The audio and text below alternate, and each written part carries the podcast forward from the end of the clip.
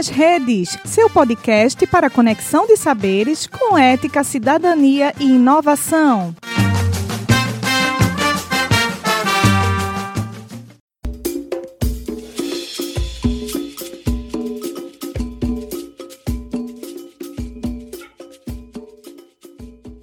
Começa agora a Segunda Feminista, um projeto do Grupo de Trabalho Gênero da Ampul Brasil. Olá a todas as pessoas que nos acompanham. Sejam muito bem-vindas ao nosso canal de História Online. Eu sou Cláudia Maia, historiadora e professora da Universidade Estadual de Montes Claros.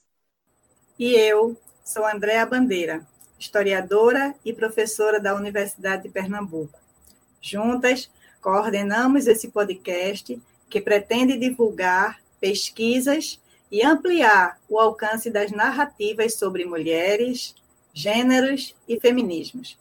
Todas as segundas-feiras, traremos uma nova roda de conversa com quem faz história.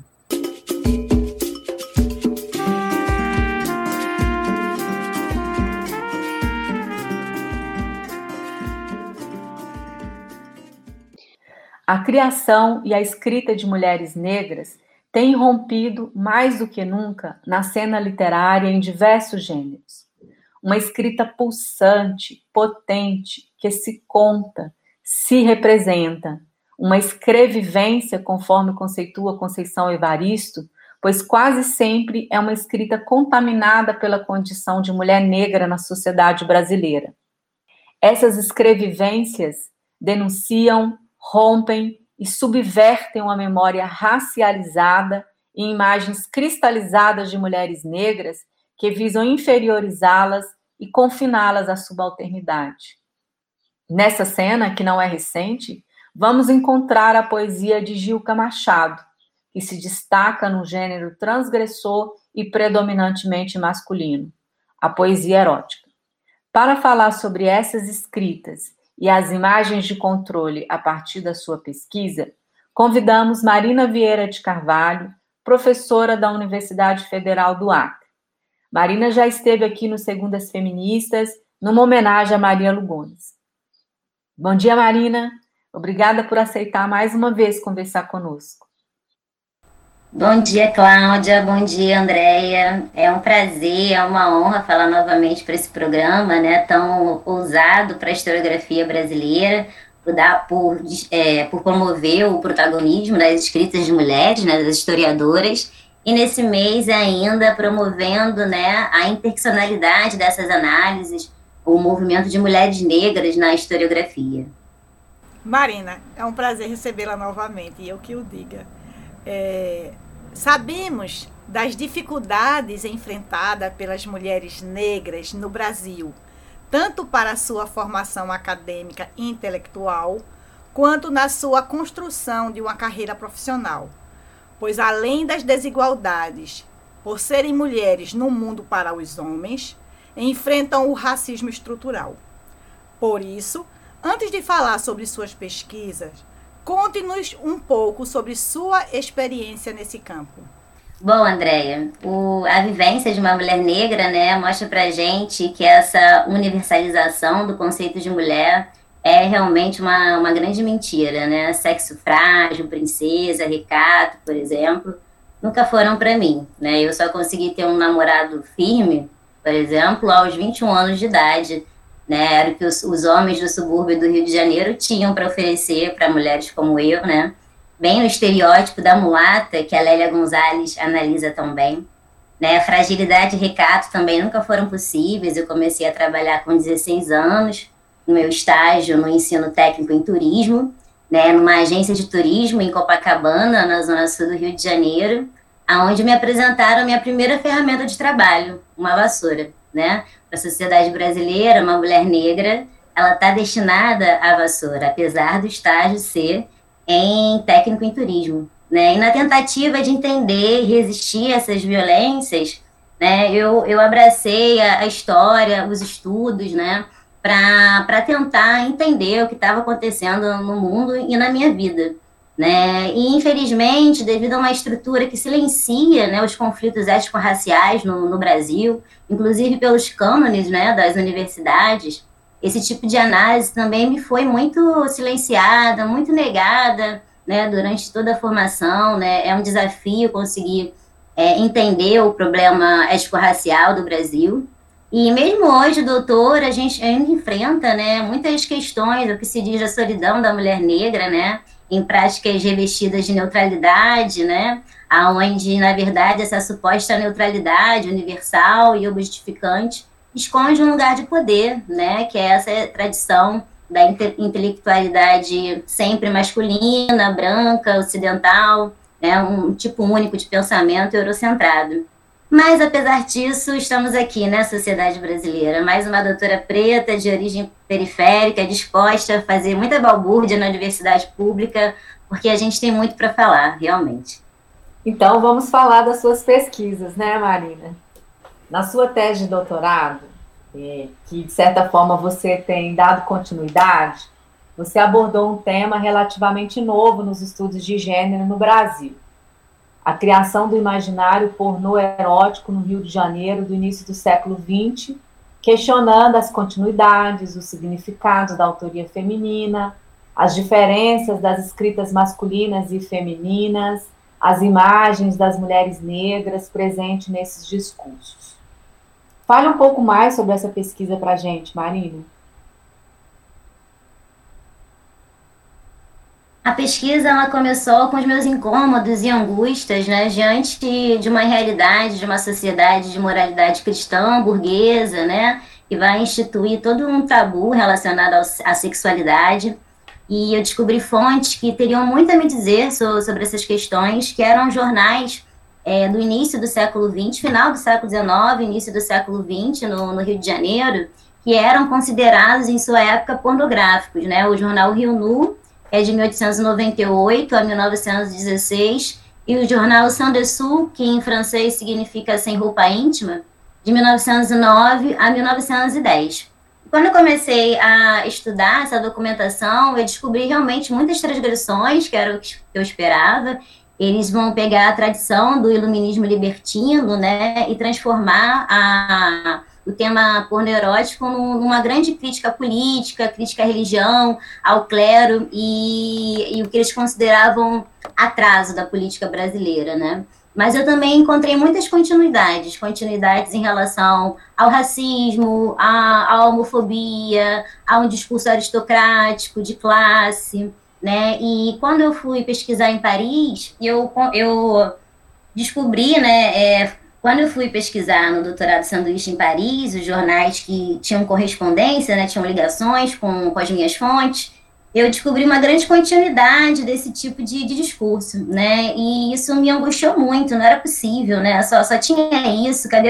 As mulheres eram sempre um grande tema, mas sempre objetificadas né? E na busca por conhecer outras histórias, eu descobri escritoras francesas decadentistas que, que escolheram a criação porneurótica, né, para se comunicarem. E nesses romances, nesses contos, elas invertem né, todos os esquemas literários. Né? As mulheres não são mais descritas como loucas, diabólicas ou fracas, mas sim tinham o vigor feminino que eu tanto procurava. Aí eu pensei, será que isso não tem no Brasil, não tem no Rio de Janeiro, né? E eu comecei a pesquisar e, para minha felicidade, eu descobri o que eu chamo de a tríade do porneurotismo feminino no início do século XX do Rio de Janeiro, que, é a, que são as escritoras Albertina Berta, Gilca Machado e Cecília Bandeira de Mello, mais conhecida como Madame Crisanteme. E aí eu vou criar né, o que eu chamo de uma arena pornoerótica né, bastante moderna, porque é a partir da opinião pública e a partir da imprensa, o poder que a imprensa é, tem na sociedade, né, e também escolhendo a linguagem sexual para se comunicar diretamente com, com esse público. Aparentemente, essa arena ela é dicotômica porque você tem potências pornoeróticas masculinas e potências pornoeróticas femininas. Mas no outro plano, plano elas, se, elas se cruzam, né? É, seja pelo rebaixamento do gênero para a sociedade, né? o pornoerotismo é considerado uma subliteratura, seja no plano internacional, porque ambas escritas são, são de países periféricos, é de um país periférico, né, colonizado, como o Brasil. E na análise também a gente vai ver muito o entrecruzamento, por exemplo, descobrir escritas de prostitutas nesses jornais, que são completamente diferentes, a atuação do Rio Nu exercendo um controle panóptico né, sobre as áreas de prostíbulos, clientes e prostitutas, enfim. Né, as escritas de mulheres, elas vão romper, então, com, com essa objetificação da mulher, sendo que a Gilca Machado né, era a única que, das autoras femininas, além de mulher promover esse rompimento, ela é também de origem periférica e afrodescendente. Então, na, na sua vida e obra, esse entrecruzamento de opressões aparecem pela primeira vez para mim com a Gilca Machado, né? E com a Gilca eu comecei a entender o que, que é o Brasil, o que, que, é, que, que era a minha cidade, né? A cidade em que eu vivi. Ela morou no mesmo bairro que eu morei e comecei a entender né, a minha própria vida com a Juca Machado. Pois é, Marina. Por muito tempo, a escrita foi interditada às mulheres. Elas eram concebidas como fonte de inspiração e não de imaginação e criação, como você disse. Escrever, de certa forma, foi uma grande transgressão para as mulheres, e a escrita pornô a exemplo das escritoras que você acabou de citar, mais ainda, pois, como você mesma aponta, elas transgridem uma tradição literária que já nasceu transgressora. Nos fale um pouco mais sobre a Gilca Machado, essa escritora não branca. É, nos fale um pouco sobre sua escrita, as rupturas e subversões que ela faz em relação ao pornô erótico masculino e branco? Bom, a, Juca Machado, ela entra para a cena literária de uma forma muito especial. Ela ganha um concurso quando ela tinha apenas 14 anos de idade, promovido né, pela imprensa do Rio de Janeiro, que era para escolher quem tinha, qual, qual era a melhor poesia, os, a, os melhores poemas do Brasil. E chegaram poemas do Brasil inteiro. E quando eles revelaram a premiação, né, é, falaram: venham à redação os três primeiros lugares e nós vamos dar os prêmios né, aos três primeiros colocados. E nesse aparece na, na redação uma menina né, de 14 anos de idade, não branca, considerada mulata, mestiça para a época, não em trajes de uma pessoa é, elegante, né, da Zona Sul, do Rio de Janeiro, mas em trajes do subúrbio, né, e ela chega, oi, eu ganhei, você ganhou qual lugar? Eu ganhei o primeiro. É só o primeiro? Não, ela não só ganhou o primeiro, ela ganhou o primeiro, o segundo e o terceiro lugar porque ela usou pseudônimos. Então, imagina a reação daqueles homens de letra tendo que entregar os três primeiros lugares à mesma menina, né? É, é muita ousadia. E essa ousadia é uma marca da Juca Machado, que enfrenta a sociedade brasileira para se posicionar como uma mulher de, de letras, letras eróticas especificamente, né? E ela vai atuar na imprensa, ela vai atuar na literatura, né? E ela é muito atacada a todo momento, porque além da, da transgressão de gênero, né? Uma mulher escrever e ainda escrever tema porno erótico, ela carrega consigo essa marca né, da sua origem periférica e da sua condição de não branca, o que é, promoveu uma série de violências e ataques, mas que ela transforma na sua riqueza, na sua beleza, né? E essa é a grande lição que a, que a Juca Machado ela, ela mostra para gente. Ela vai promover, por exemplo, o rompimento da figura da mulher maldita, que era tão celebrada na época pelo movimento literário, né, que criou uma galeria de, de fêmeas fatais, como eles chamavam, né? Foi uma reação à primeira onda do feminismo, é, uma certa masculinidade temerosa, né, dessa, desse novo movimento de mulheres, né, de perderem a sua condição dominante, vão criar esse maldito feminino. A Salomé é a figura mais falada desse momento, né? É, é, são mulheres que seduzem os homens não porque elas gostam dos homens, mas porque elas querem destruir esse homem, né? Então a Salomé está lá com a cabeça do João Batista, sanguinária, por puro prazer.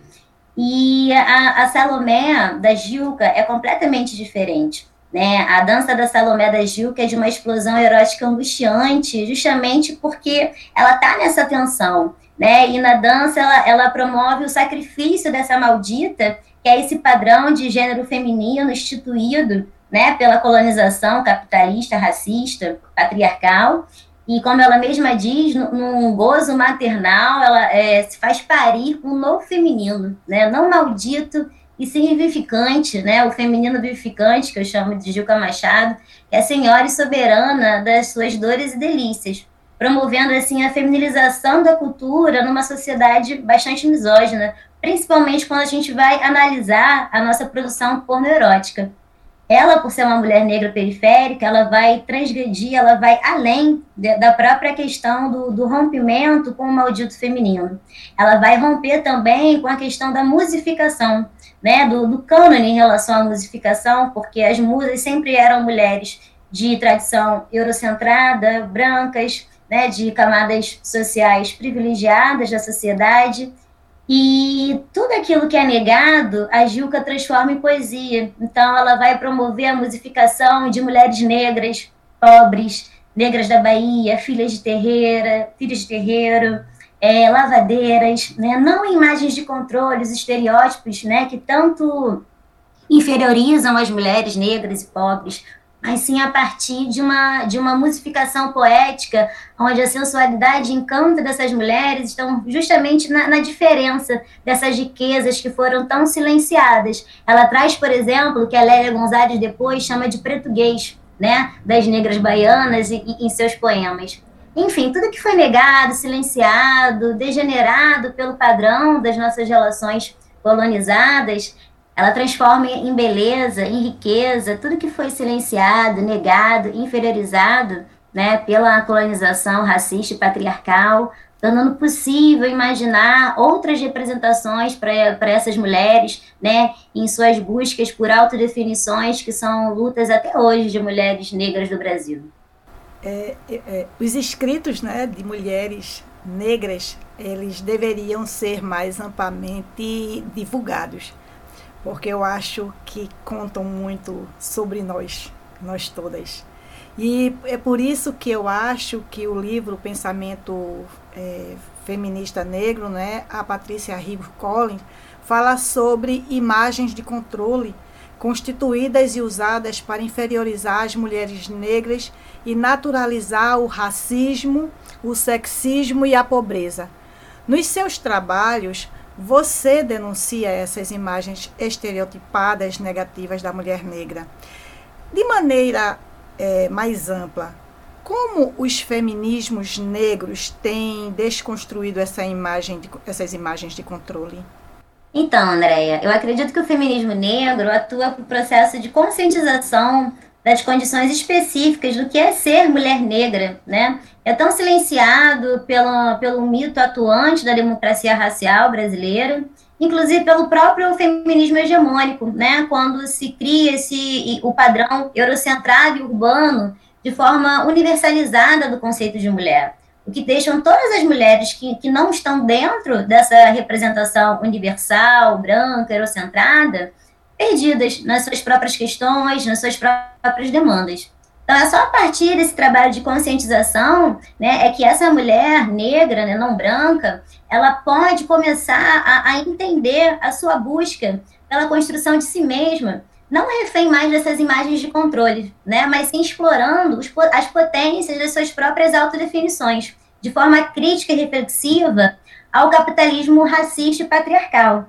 É, no meu processo, por exemplo, eu abraço atualmente o feminismo decolonial no esforço de unir as lutas, né, e não dividir, é, justamente para sempre lembrar a todo momento a origem histórica do nosso atual problema, né, que é o processo de construção do mundo, do sistema global, do sistema mundo, né, de organização geopolítica, a partir desse padrão de homem branco, cristão, burguês, hétero, capitalista né? Os estudos decoloniais, eles vão problematizar essa questão e entender essas relações sociais instituídas de forma interseccionalizada, né? A todo momento, essas opressões e violências se apresentam dessa forma, né? Então, por exemplo, é, para mim, não dá para eu dizer que eu sou feminista negra e ser capitalista, porque o capitalismo ele, é, ele sempre foi racista, ele sempre lucrou com a racialização de corpos. Da mesma forma, não, não tem como se dizer feminista e ser capitalista, porque o, o, o capitalismo ele é patriarcal, ele sexualiza corpos para explorar né, esse trabalho, o trabalho da mulher, o cuidado, a, que eles dizem de reprodução, não, não, é remunerado até hoje em dia, né? Sendo assim, a minha luta de mulher negra, né, quando eu penso na, no feminismo decolonial, é justamente no esforço de unir as lutas. Ela anda lado a lado, por exemplo, com as mulheres indígenas. E todas as mulheres do sul global né, que, que vão, vão viver nas suas vidas, né, essa, essa interseccionalidade de opressões. É, e a partir disso, pelo deslocamento, tanto da história como da pauta do feminismo, a partir das nossas experiências como sujeitas do sul global.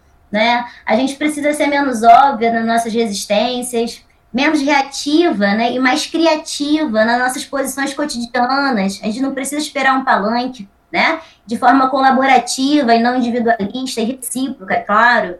A gente precisa criar outras formas de, de relacionamento com o mundo e, e com, com, a gente mesmo, né? Saindo desse caminho de resistência que é competitiva, é ressentida, esse caminho de morte, a, neo, a né? Masculinista, ocidental, né? E, e trabalhar, então, em caminhos de construções de vida sensível, colaborativa, criativa, comunal, o que eu tenho chamado né, de feminino vivificante, tendo as lições que a minha ancestral Juca Machado dá. Fascinante, Marina. Imagino que as pessoas que nos escutam estão tão curiosas quanto eu. Você pode nos apresentar um pouco mais da poética sensível da Gilca?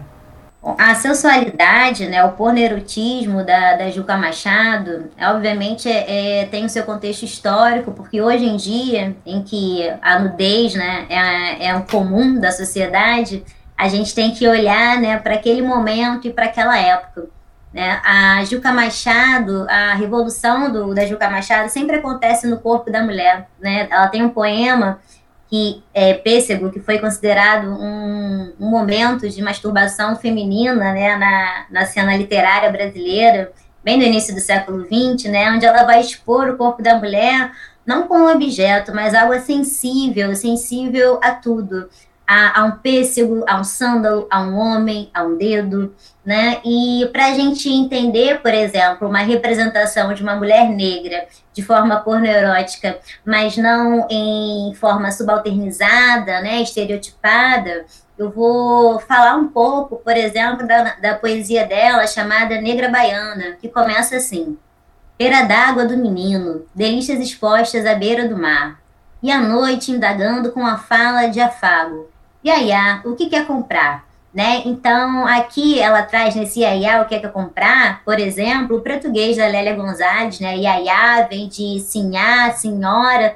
na fala, né, do, dos escravizados da época, e a todo momento ela faz uma homenagem ao português da Bahia, né, esse ritmo tonal né, do falar manso e doce das negras baianas, né, de bata bardada de alvíssima alvura, emerge um pescoço de onix, reluzente, e os braços carnudos e o colo opulento sugere embalos, canções de ninar. Então, o corpo da, da negra baiana, diferente das escritas pornoeróticas né, tradicionais, hegemônicas, por exemplo, no próprio Rio Nu, não é um, não é um corpo ugerizado, né, não é um corpo inferiorizado por ser um corpo fora do padrão estético né, da, da sociedade eurocentrada. Né? Ela fala da beleza de um pescoço de onix, né, que, é uma, que é uma pedra preciosa de cor negra, reluzente, braços carnudos de trabalho, né, colo opulento, não precisa ser magra, não precisa ser rígida, né, e, e nisso ela vai, lábios pompudos, dentes perfeitos, rosas de risos a de, de, de, desabrochar. Ó negra baiana, de curvas tão turvas nos gestos macios, na voz carinhosa, és branco manjar. Bahia das artes, Bahia da ciência, Bahia da vivência, da fraternidade. A progresso não permita superar a negra baiana, que é todo exotismo, que encanta o turismo e em sua ignorância lições sabe dar. Né? Aqui ela fala para a gente que a modernização que traz essa ciência, né, esse progresso, não vai silenciar, não vai matar os outros saberes né, dessas negras da Bahia que se para a sociedade ela é ignorante, a, a Juca Machado ela fala que nessa suposta ignorância, lições ela sabe dar.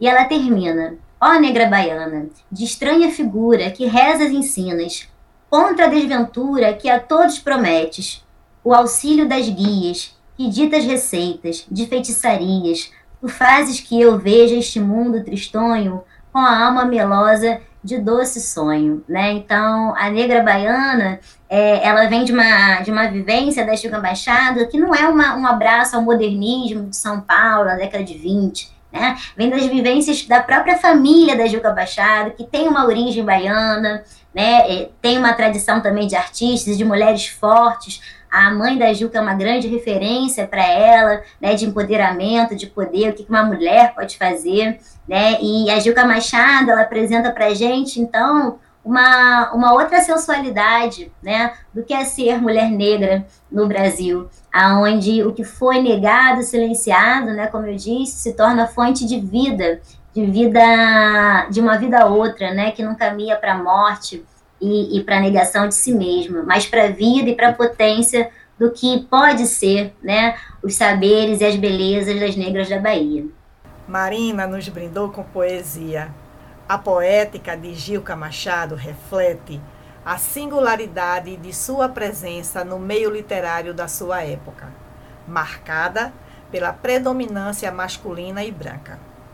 Essa singularidade marcou sua escrita, realçando as muitas opressões justapostas sofridas por essa mulher negra e pobre, que usou a letra para desconstruir os estereótipos tão comuns que pesam sobre as mulheres negras pobres. Grata, Marina, pela sua presença nesta roda de conversa. Grata a todos que nos acompanharam no programa de hoje. Eu que agradeço, Andréia, agradeço, Cláudia, por mais essa oportunidade de poder falar, né? É só o que a gente quer. Pode o subalterno falar? E no Segundas Feministas estamos aqui que, que pode, né? E quando a gente fala, né, a nossa voz ela ecoa de forma muito diferente da tradicional, justamente por, por toda essa história de silenciamento. Então, agradeço muito a oportunidade de poder falar das minhas pesquisas, das minhas vivências, das minhas escrevivências e vida longa aos Segundas Feministas. Marina, eu preciso dizer, eu sou sua fã, tá? Adoro ouvir você falar. Bom, obrigada, Marina. É, Para conhecer mais sobre as pesquisas da professora Marina, sugerimos a leitura do artigo Mulher Negra na Arena Pornoerótica do Pós-Abolição Carioca. Embates entre o feminino gentrificado do Rio Nu e o feminino vivificante de Gilca Machado que foi publicado pela revista online Canoa do Tempo em 2019. Obrigada também a todos que nos acompanharam hoje. Esperamos vocês no próximo Segundas Feministas. Até lá! Gostou do programa? Não esqueça de seguir nossas redes sociais e curtir esse episódio. Até a próxima!